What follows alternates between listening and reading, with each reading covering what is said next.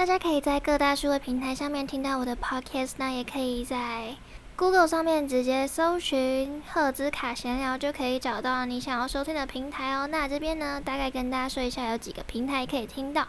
大家可以在 Apple Podcast、Google Podcast、Spotify 跟 KKBox，还有 Fire Story 上面都可以听到我的内容哦。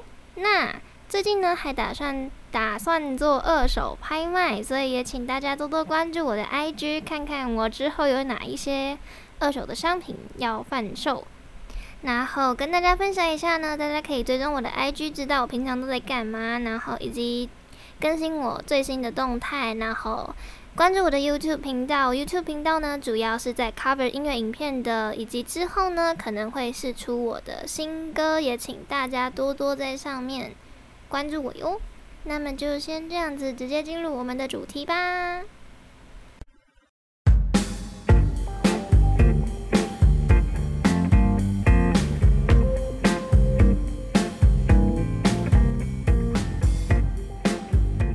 希望大家天天开心，Hello，我是赫兹卡，A.K.A 司机煮开水，坏的菜面包、蜜糖和果酱，世上的巫婆我最强。大家好，Hello，大家晚安，又到了赫兹卡的闲聊时间。哦，好久没有来录这个了。今天呢，想要再闲聊一些，就是比较比较好笑的一些东西。就是呢，我最近其实就也不是说最近遇到很多。就是看了一些比较坏坏的男生，就算今天的主题是渣男的理论，但是我其实也没有觉得他们是渣男，只是我找不到一个很适合说他们的一个词汇，所以我就把他们统称为渣男。然后接下来我想要跟大家分享我自己整理出来的九点，如何分辨这个男生适不适合在一起的。但是老实说，你要跟他们在一起也是可以，只是你可能会比较累，然后会比较伤心。所以接下来我要跟大家分享一下我的研究过程、研究的结果。首先呢，第一，疯狂说自己不是渣男，但是好像也不会有人说哦我是渣男这样。好，很少会有人自己承认说哦我是渣男。就是这种人通常是蛮有，如果他是承认自己是渣男，那这种人通常就是真的很有自信。他觉得他就算说我是渣男，也是会有女生贴过来的那种男生，也是有这种，我有遇到过这种人。希望他没有听，希望他不会听到，他他可能会觉得我在说他。反正就是渣男通常不会承认自己就是渣男。对，那这个只是一个。一个参考点，这个算是非常、非常、非常基础的一个门槛的一个参考点。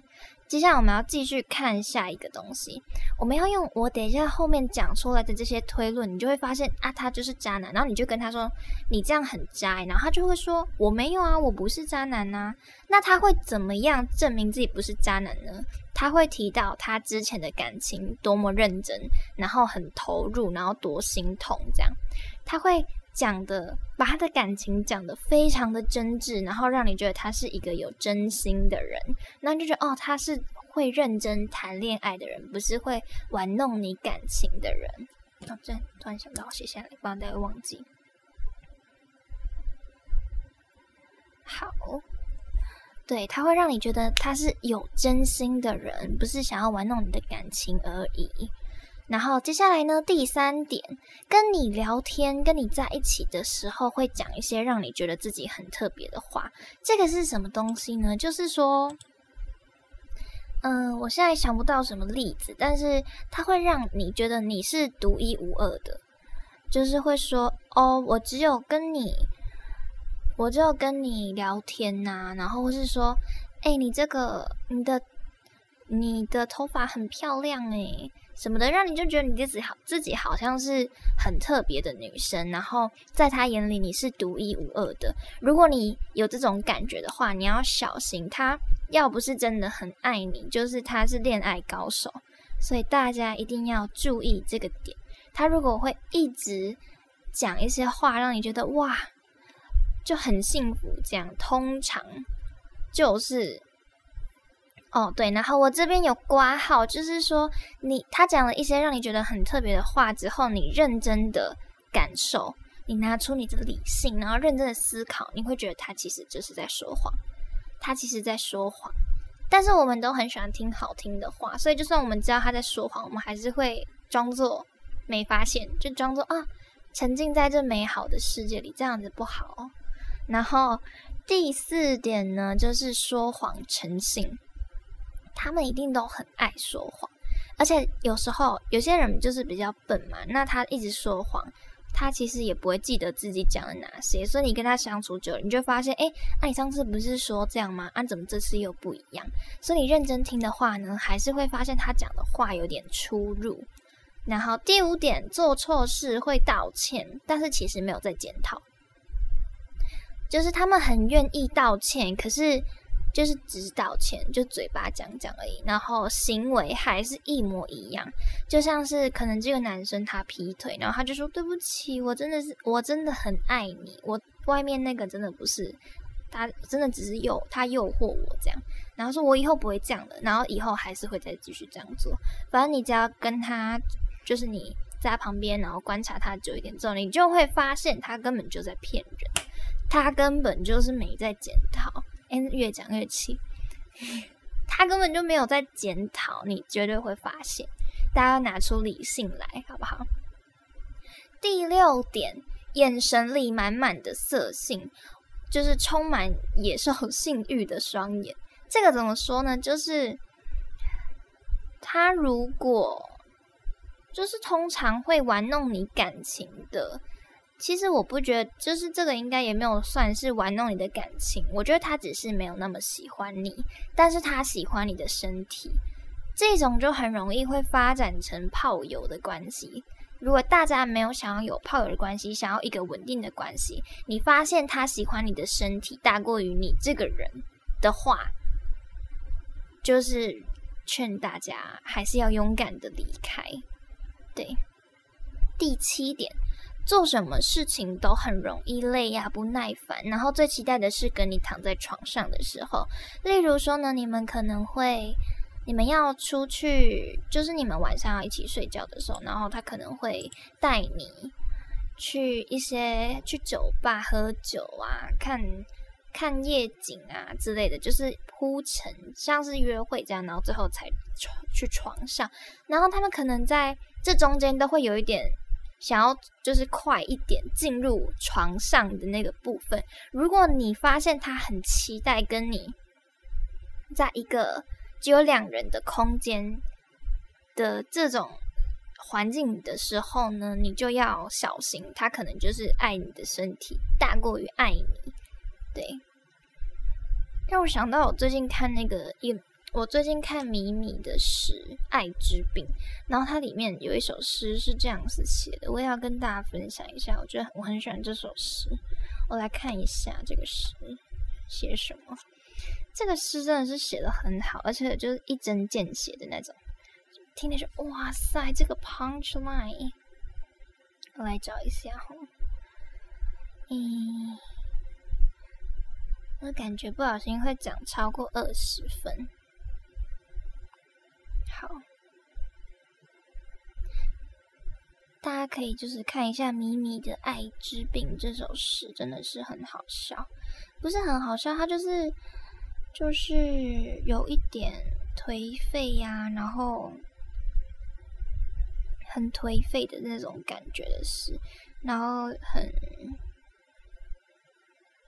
很很怎么样？有点哀伤，然后厌世，这样怎么办？找好久哦。这首诗叫做什么名字呢？嗯，大家就跟我在这边一起等，因为我可能不会把这个剪掉，所以也很懒得修剪它们。我找超久哦，我找到了。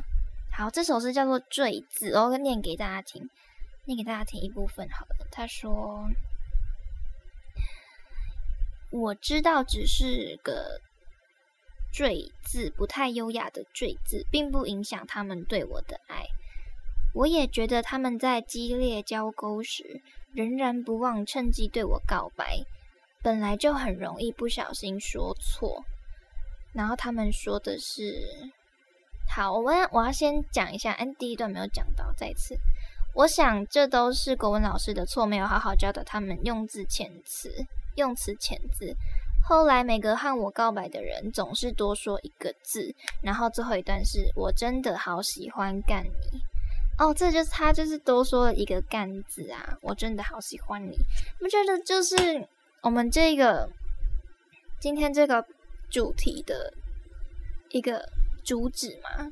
就是他只是喜欢你的身体，不是喜欢你的人，这样。好，我们继续继续。诶，第八点，第八点讲讲一些让你觉得他好像很可怜，讲一些话让你觉得，诶，他好像比较可怜，是受害者。例如，我这里有一个例子，你例如他会说，诶，你为什么现在，你怎么现在那么晚回我啊？你是不是跟很多男生聊天？然后你就觉得，诶，好像是我我的错，好像是我不应该，是我比较坏，然后你就会觉得啊。好像我比较抱歉，然后就会对他比较好啊，或者是什么之类的。大家千万不要有罪恶感。如果你认定他就是一个比较坏的男生，然后他就是爱你的身体大过你的你的人，那你也不，你也没有要舍弃这一段这一种关系的话呢？其实大家可以不要有罪恶感，就是大家就一起玩，这样一起玩感情的，哎，听起来好像很不好。不是，大家我我没有这样子哦，好不好？怕大家误会我。然后第九点，偶尔会把你的名字叫错，或是忘记你的名字。哇，这个很这个很严重哦。他如果能够叫错你的名字，或是哎突然叫你说哎。叫忘记你叫什么名字，这个就很尴尬，真的是，这个就真的是对你不上心了，对，你就没有上了他的心，这个就超明显的。你如果这个真的是这个超级严重，他如果真的可以忘记你的名字的话，大家就不要考虑了，好不好？直接离开，然后或是不记得跟你说过什么事，然后也不记得你说过了什么话。他会不记得自己跟你说过什么，然后他的承诺当然就也他讲的承诺绝对做不到，因为他根本就忘记了。然后你跟他说过，你跟他分享了什么事情，然后他就说啊，你有说过吗？或者说哦，你，或是他讲了一件事情，然后你根本就没有说过，或是你没有做过的，那就是表示他是有很多他的那个鱼鱼池里面有很多鱼啊，所以大家。如果要一场真正的爱情的话，这些这九点真的是给大家参考。如果你想要谈的是真正的爱情，我劝大家还是就离开这种男生。最后，我想要跟大家分享，就是一句话，就是说呢，你在选男生，你在选另一半的时候，其实我们都可以很清楚的。感觉得到这个人到底有没有喜欢你，然后呢，大家真的不要犯贱，就是不要跟我一样，很喜欢选那种不够喜欢自己的人。他有没有喜欢你，或者是他只是爱你的身体，就是你真的是可以感受得出来。有时候他做很多事情，你都可以感受得到。你不要帮自己找借口，也不要帮他找借口。不是你不够好，也不是他太坏，就只是。他没有那么喜欢你而已，所以我觉得大家还是要对自己好一点，然后不要不要对不起自己，不要对自己太坏。没错，大家还是要多爱自己，然后还是要相信会遇到适合你的男生呢。这个男生也会很爱你哦。这个另外有这个另外一半呢，会很喜欢你，然后。也很适合你，我们要这样子相信哦，好不好？大大家，今天也是讲了很多废话，但是我还蛮喜欢这样乱讲话的。之前的之前的主题都比较比较严肃一点，就是什么做自己啊、爱自己啊、有自信啊之类的。今天呢，就来闲聊一下，就是这些算也是跟感情有关系的。这算是我自己，就是我自己卡很久，然后我自己理出来了一套经验论，所以希望大家不要再那么傻傻的在那边撞墙。就是如果能够走出来，就勇敢的走出来吧。那如果你失恋的话，可以听我其他的 podcast，像是陪伴失恋的你，给你温暖陪伴及方向的那一个 podcast，或者是另外一个如何陪伴失恋的人，失恋的人想听什么呢的这个 podcast。希望大家都可以开开心心。那么就这样子喽，大家晚安，下次见，拜拜。